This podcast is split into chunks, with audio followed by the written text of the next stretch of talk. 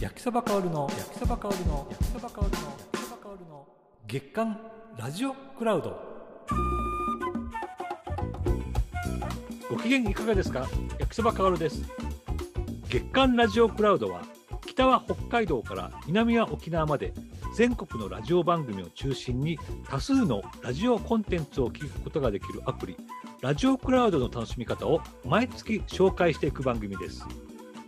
私焼きそばかおるがラジオクラウドで聞くことができる番組ラジオクラウドに載せてほしい番組を全国からえりすぐりゲストを招いてラジオの面白談義をしてまいりますさて今回ご紹介するのは北海道 HBC ラジオカーナビラジオ午後1番ですこの番組は1996年4月より放送中の HBC ラジオのお昼の看板番組です。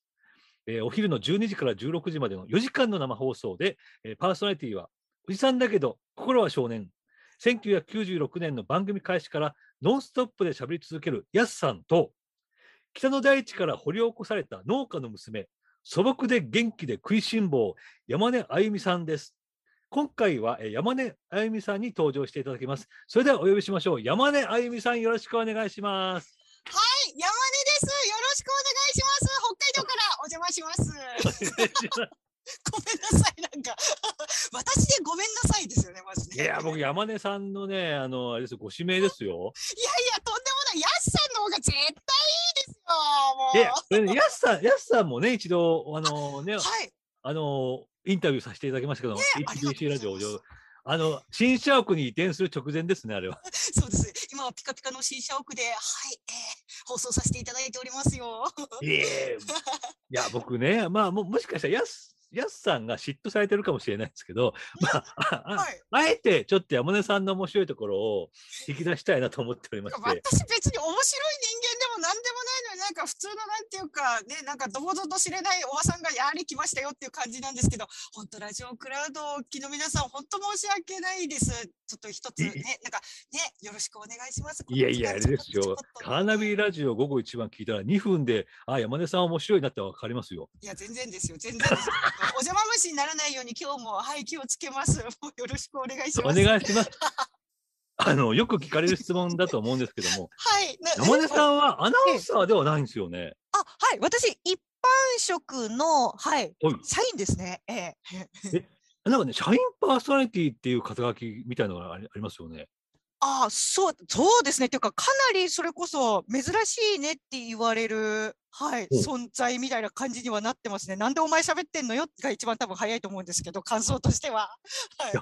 なんかね、ちょっええと前にお聞きしたところによると、あ、はいあれ。なんですよね、もともと営業の仕事をされていて、はい HBC で、そう、ラジオ営業部でした。はい。ラジオ営業部で、うんちょっとおも5年やってたんですね。はい、5年やらせていただいてました。え、その時から噂になってたんですか、ちょっと面白いぞっていう。いや、別にふ、私は普通に生き生きと、ええ営業とかいろんなところを回らせていただいて、広告代理店さん、スポンサーさんとかかうん。ら、はい、いろいろいろんなお話して、なんか仲良くさせていただいてっていう感じで、Y の Y の営業をやっていただけなんですけれども、おはい。あ、でも、その、なんか、結構、ラジオの営業って、なんていうか、その番組制作にもなんていうか、携わることができると言いますか、あなんか企画やるときにそれこそ、やれ、カーナビラジオのとこに行って、やすさんこういう企画があるのでご協力お願いしますって話したりとか、他の番組も含めて。だから、まあ、営業だから、いろんななんか全体、ラジオ局の全体に携わらせていただいてたっていう感じの、おはい、流れはありましたね。てか、まあ、今もみんなそうなんですけどね。あでもその頃から、だから、やすさんとは、まあ、はい。お交流というか、つながりはあったわけで、はい、ありました。一緒にイベントだからやってき、やったりとか、はい。出張もついていったりとか、はい。ええあだからあれですよね、その頃から、ええあええ山根さんだったら合うんじゃないかみたいなのを、多分はいやすさんがピンとね、来てたんですよね。どうなんですかね？でもわかんないですよ。なんか、やすさんの話だと、うんなんかほ、もう HBC の中で田舎のものを一番探したら山根が出てきたみたいなこと言ってましたよ。失礼なみたいな。僕そのさっきね、あの、ちょっとえっと、ご紹紹介文の時に、はい。北の大地から掘り起こされた農家の娘ってよあの紹介したんですけどもそうで、すよ。そこもちょっと一言物申すですよ。どういう紹介してるんですか？焼きそばさんも。私、生き物っていうか人間ですよ。ちょっと。でもあれですよね、あの農家の娘さんで、はい。ええええ。あの北海道にあるはい羊蹄山という、あ、ありがとうございます。北海道の富士山と呼ばれている、エゾ富士と呼ばれています。あ、はいそこのふもとに住んでいらっしゃる。あ、そうですね。まさに、その羊蹄山のふもとに一番近い畑が、まあ、うちの畑になるんですけれども、はい。そうですね。だからそこら辺がもうほぼ庭みたいな。はい。え、なんか、あれ、あれなんですよね。あのーえっと、なんだっけ、風呂に入るのに、はい川から水を汲んでたんでしたっけ？あのーうちのお風呂、まあ、てか、本当にちょっと古いタイプの家なのであれなんですけれども、はあなんか、お風呂、お湯の蛇口と水の蛇口がありまして、はい。で、その水の蛇口の方が川の水から引っ張ってきた、その水が流れるその蛇口になってまして、で、だからお湯入れるときに、あの、まあ、お風呂張るときっていうんですか、はい。はい。時に、まず先にお湯入れて、はい。熱々のお湯溜まった後に、まあ、うん。その川の水っていうんですか、蛇口回して、水の蛇口入れるんですけど、はい。まあ、川の水が入ってくるので、うん。まあ、なんていうか、うんと、エビが入ってくるっていうんですか？だから、あの、お風呂によくエビ浮いてたんですよ。あの、しかもなんか熱々のその熱湯みたいなお風呂の中にまあ水入れるわけですから、最初なんか、そう、最初すくったら、なんか水の段階ですくったら、そのエビってなんか若干その薄透明の茶色みたいな本当のなんかエビのちっちゃいエビですよ。な形してるんですけど、それはいがお湯の中入ったら、なんか湯が、湯だっちゃって、くるんってなって、真っ赤になって、くるんってなって、こう浮いてくるっていう。はい。そう、それを一番風呂に入ったらエビ捕まえれるっていう、なんかこうね、楽しみがあったみたいな。えー はいそそのエビはどうするんですか？エビは食べませんよ。あの、食べま。せん。もちろん食べませんけど、盛り上がっちゃってるし、なんか、大抵でも一番は祖父が入るので、祖父が使った後にまだそのエビ浮いてたりするので、祖父の湯漬かりのなんかエビなんて食べたくないじゃないですか。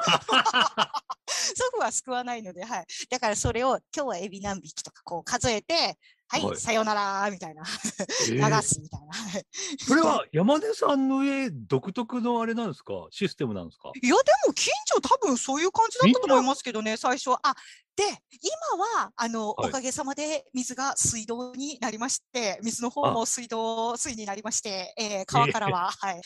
そう、そうなんですよ。でも、そういう、なんていうか、まあ、川の水使ったりとか、はいあと、まあ、近くに田んぼとか、まあ、畑だけじゃなくて、田んぼとか川とかもあったので、まあ、なんかそういう野生的な遊びをよくしてたので、あの、川の水とか、まあ、井戸の水とかガブガブ飲んでたので、年に一回、あの、狐の病気っていうんですか、あの、エキノコックス になってないかの、うん 血抜かれる注射やってました。はい。えーあそこの地域一帯、はい。子供たち、もう川の水だの、なんだろう、わーってやってるから、すごい自然豊かで、もう狐もタヌキも鹿もなんかうじょうじょいっぱいいるので、ええはい。年に一回エキノコックス検査の血抜かれるのがすごく嫌でした。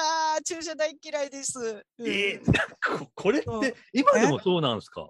今は多分もうエキノコックス検査やってないと思います。私、小学校あー6年生の時までだから血抜かれてました。毎回泣いてました。はい。なんなんかやっぱさすが北海道って話ですよね。気をつけてください、皆さんも。ええでもそんな、でそれ、はいそれで札幌生活に行くわけじゃないですか、当然。そうですね。はい。えでももう、ええ、そその羊蹄山のふもとからすると、はい。札幌は大都会なわけですね。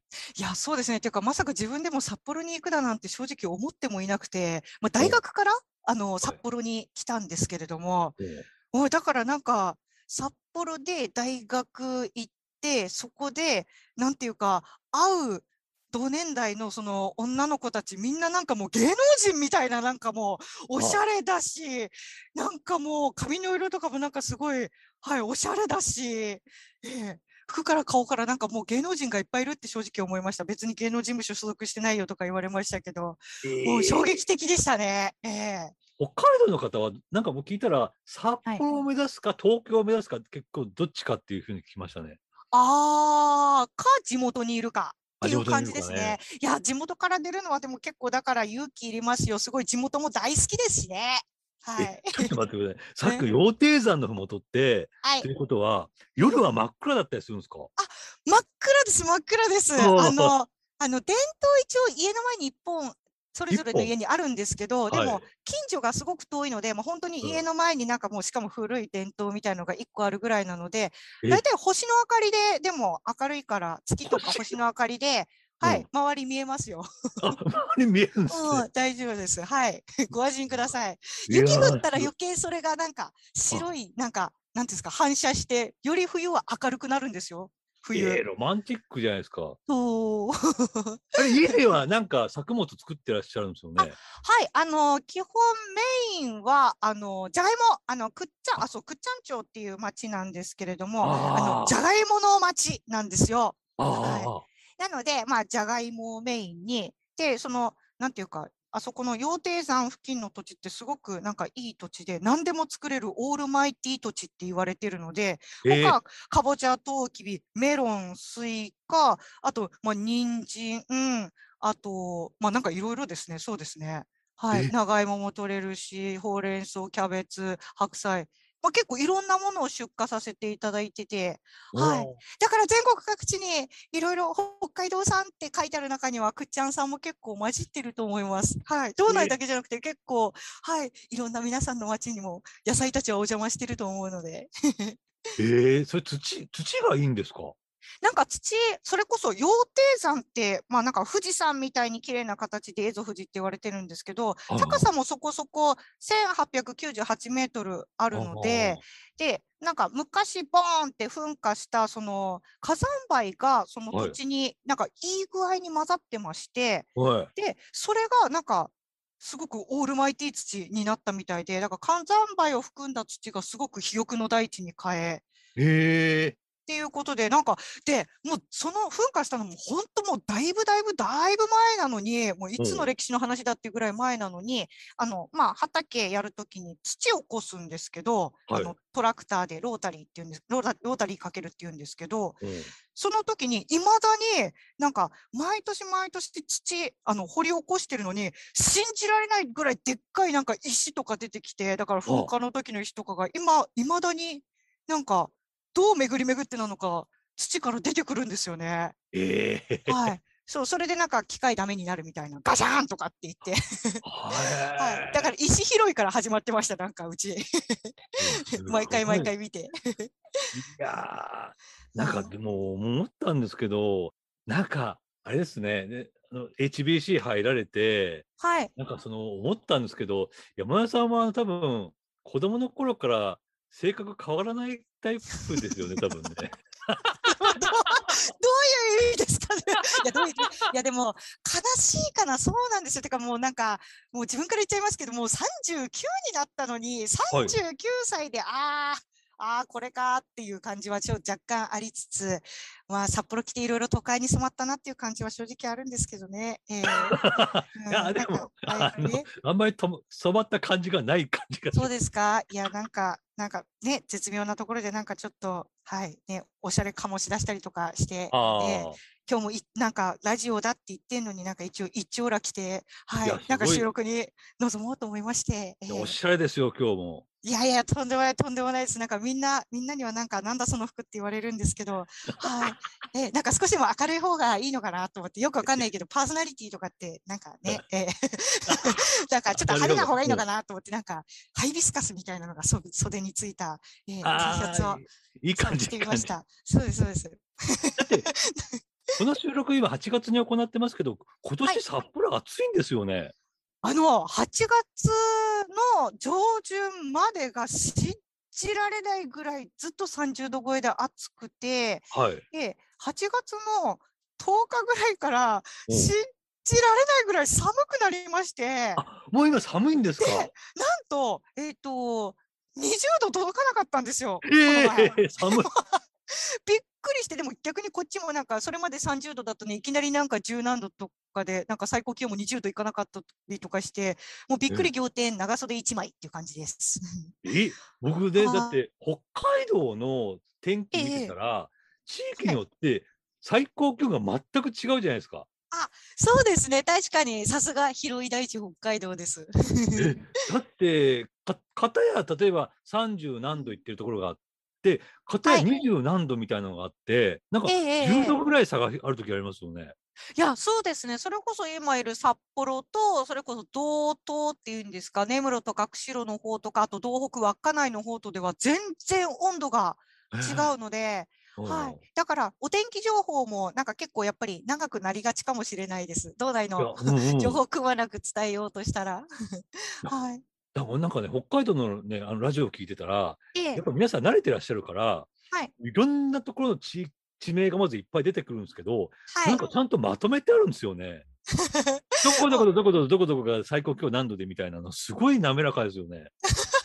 ありがとうございます。なんかいろいろそうですね。でも、なんか別に札幌だけが北海道っていうわけじゃないので、もう大事な都市が、はい、町たちがいっぱいありますので、そこは、って言ってもなんか近くの代表的な都市を聞いて、そこでなんかちょっと皆さんも、あ、この周辺に住んでるからで判断してもらってるところが多いんですけどね。ああ、ええ広すぎてね。そう、もど、もどがゆい感じがありますけれども。はい北海道って絶対舐めちゃダメですもんね。いや、そうですね、そうですね。えー、気温も含めて、えー、あの距離感ですよね。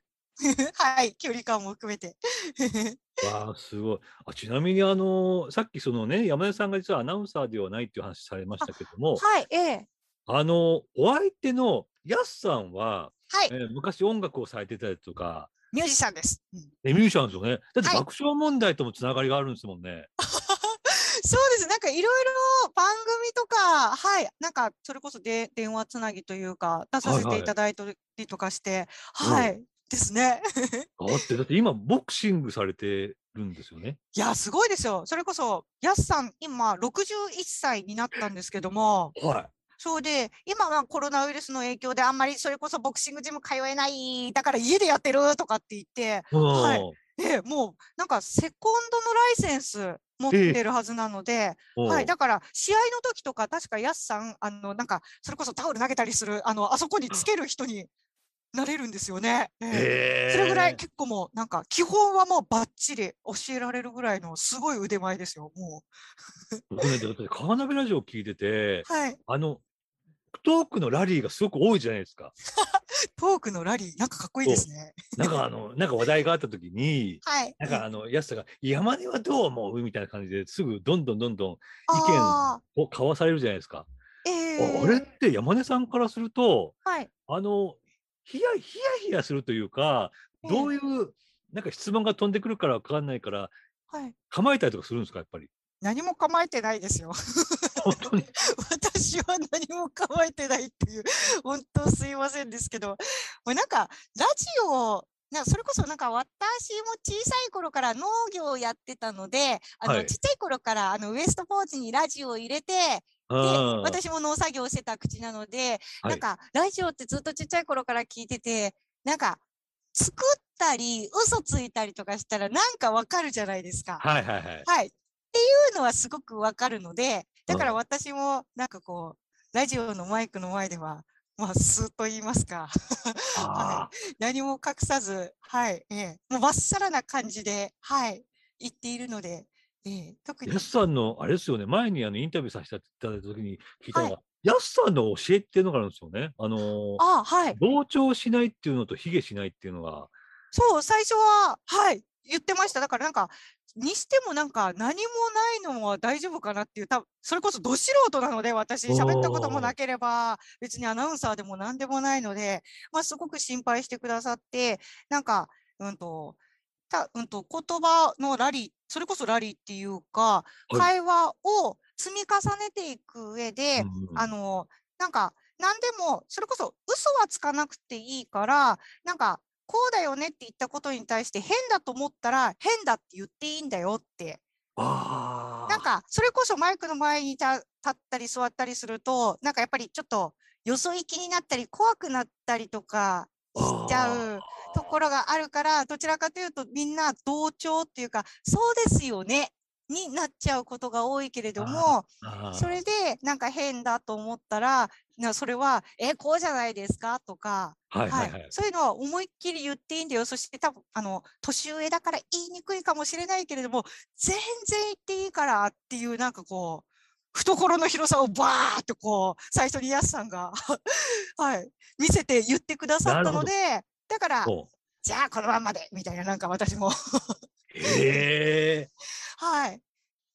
あれでもあれなんですよね。山根さんでも今、ええ今だからもうこうやってバリバリ喋ってらっしゃいますけど、あの、はいカーナビラジオで。最初、あれなんですよ、ラジオに出るの嫌だったんですよね。あ、もう絶対嫌でしたっていうか、それこそ私もちっちゃい頃からカーナビラジオ大好きで、それはいがきっかけで HBC に入社したい、ラジオ局の歯車になりたいっていう口でう。こう、あの、入社試験受けた身なので、はい。だから、その時、まあ、やっさんと、あと田村美香さんっていう女性のパーソナリティのあの二人の掛け合いがもうめちゃくちゃ面白い。これが大好きで大好きで入ったのに、うん。なのに、まあ、美香さんはその後午前中の番組を、大事な番組を担当することになったからっていうのもあるんですけども、まあ、その後を、私なんかが違う、ど素人がましてやって生きるわけないじゃんみたいな、もう絶対やだやだやだやだやだっていう、はい。え何あ考えてんのみたいな。そうか。だから聞くと出るとでは大違いですもんね、当然ね。いや、そうですよ。ええ HBC ラジオすごく面白いですよ。ぜひ聞いてください。そして CM 流しませんかっていうのは得意なんですよ。営業だから。あはい。ななのに、なのに喋るって、みたいな。はい。うわー。で、それでやっていって、あ、これでもなんか大丈夫かなって思い始めた時ってどのぐらい経ってからですか？大丈夫かなは、あの、今でもそんなに思ってないですよ。なんていうか、まあ、あの、あの、皆さんが逆に大丈夫かなっていうのを、なんかはい。いつも思ってやってるっていうか、私で今日も大丈夫なのかなっていうのは、はい、いつも思いながら、なんか、だから、本当に。にスタッフ含めて、ヤスさん含めて、まあ、そのヤスさんの向かいに座るのも、なんか私でごめんなさいねっていうか、まあ、リスナーさんにとってはもちろんもっとそうなのかもしれないですけど、リスナーさん、今日も私でごめんなさいねっていう、はい。でもええ一緒になんか、とりあえず楽しい時間を過ごしましょうみたいな感じで、はい。喋らせていただいてますけれども。いや、僕ええ絶対でもね、リアクションがいいんだと思うんですよ。リアクションですか？いやリアクションがいいんリアクションですか？っていうか、うん今もなんか動きながら喋ってすいません。ごぼごぼごぼごぼ言ってんの。私のせいです。ラジオクラウドを皆さん、本当ごめんなさい。全然大丈夫。ごほご、ごほごほごほご言ってるの大丈夫ですか面白いですから大丈夫です。すいません。面白ければ大丈夫です。あだから、すごいのがな、なんか前、今コロナでなかなかイベントできないですけど、はい。前あのね、旭川とかで公開放送やったら、なんか2000人来ちゃったっていう。あ、そうです。ね。それはなんか本当にえ HBC、まあ、カーナビラジオが20周年、今もうあー25年目なん、25年経ったのかな、はい、なんですけど、20年の気持ち、まあ、感謝の気持ちを皆さんに直接伝えに行きたいっていうことで、全部を、うん、結構いっぱい回らせていただいたときに、はい、うん。そうですね。そこで本当に、うんそれこそ、まあ、祝日とかの日もありましたけど、平日にもかかわらず皆さんすっごい来てくださって、一緒に番組盛り上げてくださってっていうあや、そうか、平日なのに2000人の来たね。時もあったんですよ。そう。あそれもっとあれですけど、そうなんですすよ。だからもう、っていうか、カーナビラジオを支えてくださってる方々がこんなにいるんだなって、逆になんか、あの、感謝の、こっちがもう感謝の気持ちでいっぱい、本当にいっぱいっていうか、お返ししに行くつもりだったのに、より感謝の気持ちを抱いて帰るみたいな、なんか、そんな感じになっちゃうみたいな。ええ。ええじゃあちょっと本当早くコロナ収束してほしいですよね、もう。いやそうですね、本当に、ねなんかこうやってラジオを通してメッセージもたくさんいただくので、そういはい。う会話も楽しいですけど、また、なんか直接顔見てとか、はい、ラジオ機の皆さんと、なんかそういうのやりたいなっていうのは本当にありますね。ええ。いやうずうずですね。そんな中で、まあちょっとオンラインのイベントではあるんですけど、あはい。実は、ね、9月の、えー、24日ですね、はい、えーなんとですね、この月間ラジオクラウドの、えーオンラインのイベント、えーはい。月間ラジオクラウドデラックスクロストークライブボリューム2を行うんですが、なんと山根さんにもご出演いただけるということで、ありが す。みません、本もう。え、それはあれですよね。それこそ、私たちは、わた、出演者陣は顔をはい出せるってこと。はいそうですそうですえーとですよね。うん。うんで、えーっと、そう、そういうことになります。で、はい。えっと、リスナーの皆さんは、はいあの、うん顔出しなしでもちろん、あね、もちろん皆さんはいいですよ。ええはい。こんな顔してますよっていうね。そうそう。山山根さん、今日はあの、すごいネックレスつけてらっしゃって、めっちゃ似合うんですけども、そんな感じでちょっとおめかししていただいて。いやいや、これはネックレスはこれ私の社会人モードといいますか、このお。ネックレスをつけて私は女になる、あ女になるっていうか、なんていうのかな、なんかネックレスをつけて社会人モードスイッチオンなので、こうね、ええはい。だから当日ももちろんこのネックレスを、えーつけて、えーそうですね、まあこれでも一応社会人やらせていただいてますっていう、えー感じでトークさせてもらえたらなと思います。いや嬉しいですよ。今回ね、だから、ええっと、ほ北海道は山根さんで、あはい。で、沖縄はラジオ沖縄から山原玲香さんなんですけども、ここ沖から縄すごい。うん沖縄すごいですよ。飛びますからね。はい。その間といったらおかしいですけど、新潟放送からは、えーはい近藤武康アナウンサー、えー南日本放送、MBC ラジオからは野口拓夫さん、はい。が出演されるんで、もうちょっといろいろ、今回はね、あの、割と地域色がすごく濃い方が出演されますんで、焼きそばさんが大変ですね。いや 僕ね、楽しくてしょうがないですよ。なので、ちょっとね、あの、いろんな、あの、まあ、地域のこともありますし、まあ、ええラジオのことだったり、いろいろな、ちょっと爆発させていただきたいなと思って。爆発。ね、いや、だから、なんていうか、あんまりこうやって、それこそ、うんと、まあ、写真とかはありますけれど、生でこうやって喋ってるっていうのも、皆さんに見ていただく機会ってなかなか公開生放送がなかったからなかったので、はい。それこそもう1年、2年になっちゃったりもしますんで、皆さんと会わなくなって。いや、だから、もし顔を覚えてる方いらっしゃったら、あ、こいつ太ったなとか、なんか、はい。ちょっと一応チェックしていただきたいですね。えーこいつ、油断したな、みたいな、なんか、はい。という意味でも、はい。嬉しいですね。全然関係ないですけど、さっき僕気づいたんですけど、あ、はい。山根さんね、ええ横顔がね、またね、はいめっちゃ美人なんですよ。何ですか、それ。さっきね、ちょっと音声チェックしてる時に僕見てて、はい。横えー横顔がなんかすごいあれですよ。あのでめちゃくちゃできる人みたいな感じになってますよ。えそうです。多分それでもあれですよ。今日、あの、初めてヘッドセットっていうんですか、なんかこう、はいはいはい。なんかでっかいイヤホンに、あのなんかマイク横からピュって出てる、あのなんか宇宙と会話するみたいな感じのやつつけてる、そのマイクのせいじゃないですかね。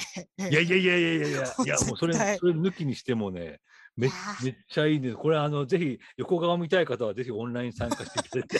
横側で参加しますんで、皆さん。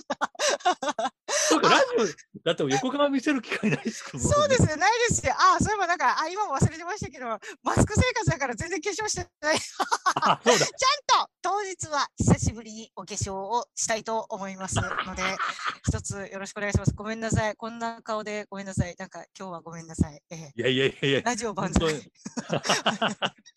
じゃあ、あの、最後にですね、えっと、はカーナビラジオ午後一番のちょっと宣伝をバシッと決めていただきたいんですけども。バシッと。あ、カはいーナビラジオ午後一番。あ、そっか、そうですね。えーありがとうございます。そうだ、その時間も設けていただきありがとうございます。えっと、北海道の HBC ラジオでやっています、カーナビラジオ午後一番という番組です。平日月曜日から金曜日、お昼12時から午後4時まで、毎日生放送でやってます。61歳でもパワフル、面白いことしか言わないやすさんと、そして、えーおまけで私、山根あゆみがいます。で、ラジオ機の皆さんのメッセージに支えられ、このリスナーさんのメッセージもまた面白いんですよ。と、会話するかのように盛り上げていく番組になってます。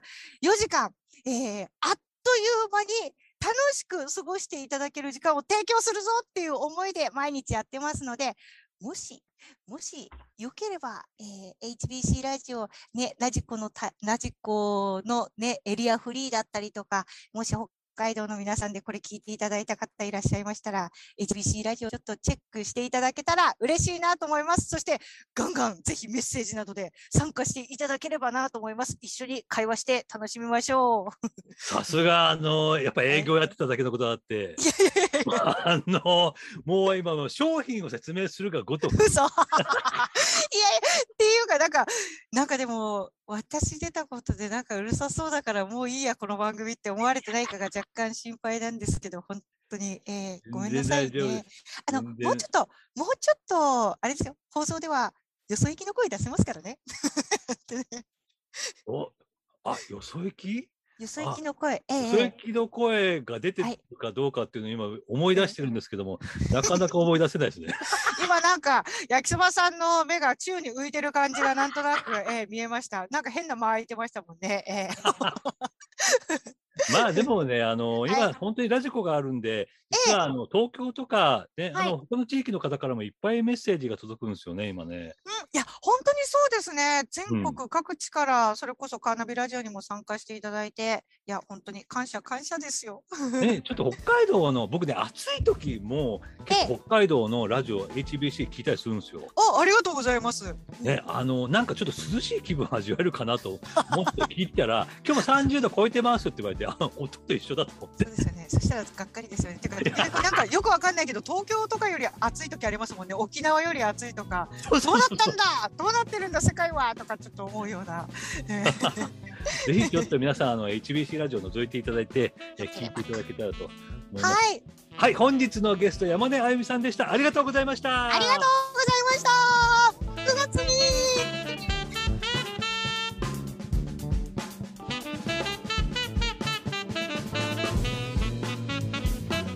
えーいかがでしたでしょうか？山根あゆみさんはあの今日は僕は、えー、とビデオ会議システムを使いまして、えーお話しさせていただいたんですがもうあの本当はね、えー、とこの音声だけでは収まらないぐらいのあの大きなリアクションをしていらっしゃるとっても楽しい方でですねぜひあのラジオクラウドのオンラインのイベントに参加していただいて、えー動く山根あゆみさんを見ていただけるといいかなというふうに思っております。はいそして、えー最後にもう一度イベント開催のお知らせをいたします。本日のゲスト、山根あゆみさんも出演するイベントを9月24日金曜日に開催します。今年の3月に開催した月間ラジオクラウドの豪華拡大版イベントで各地の注目のラジオ番組のパーソナリティ4人を招いて普段は聞きたくても聞けない質問をぶつけ合う Zoom によるオンラインクロストークイベントです。題して月間ラジオクラウドデラックスクロストークライブボリューム2出演は鹿児島の南日本放送から野口拓夫さん。新潟放送から近藤武康アナウンサー。北海道放送から山根あゆみさん。そしてラジオ沖縄から山原玲香さんです。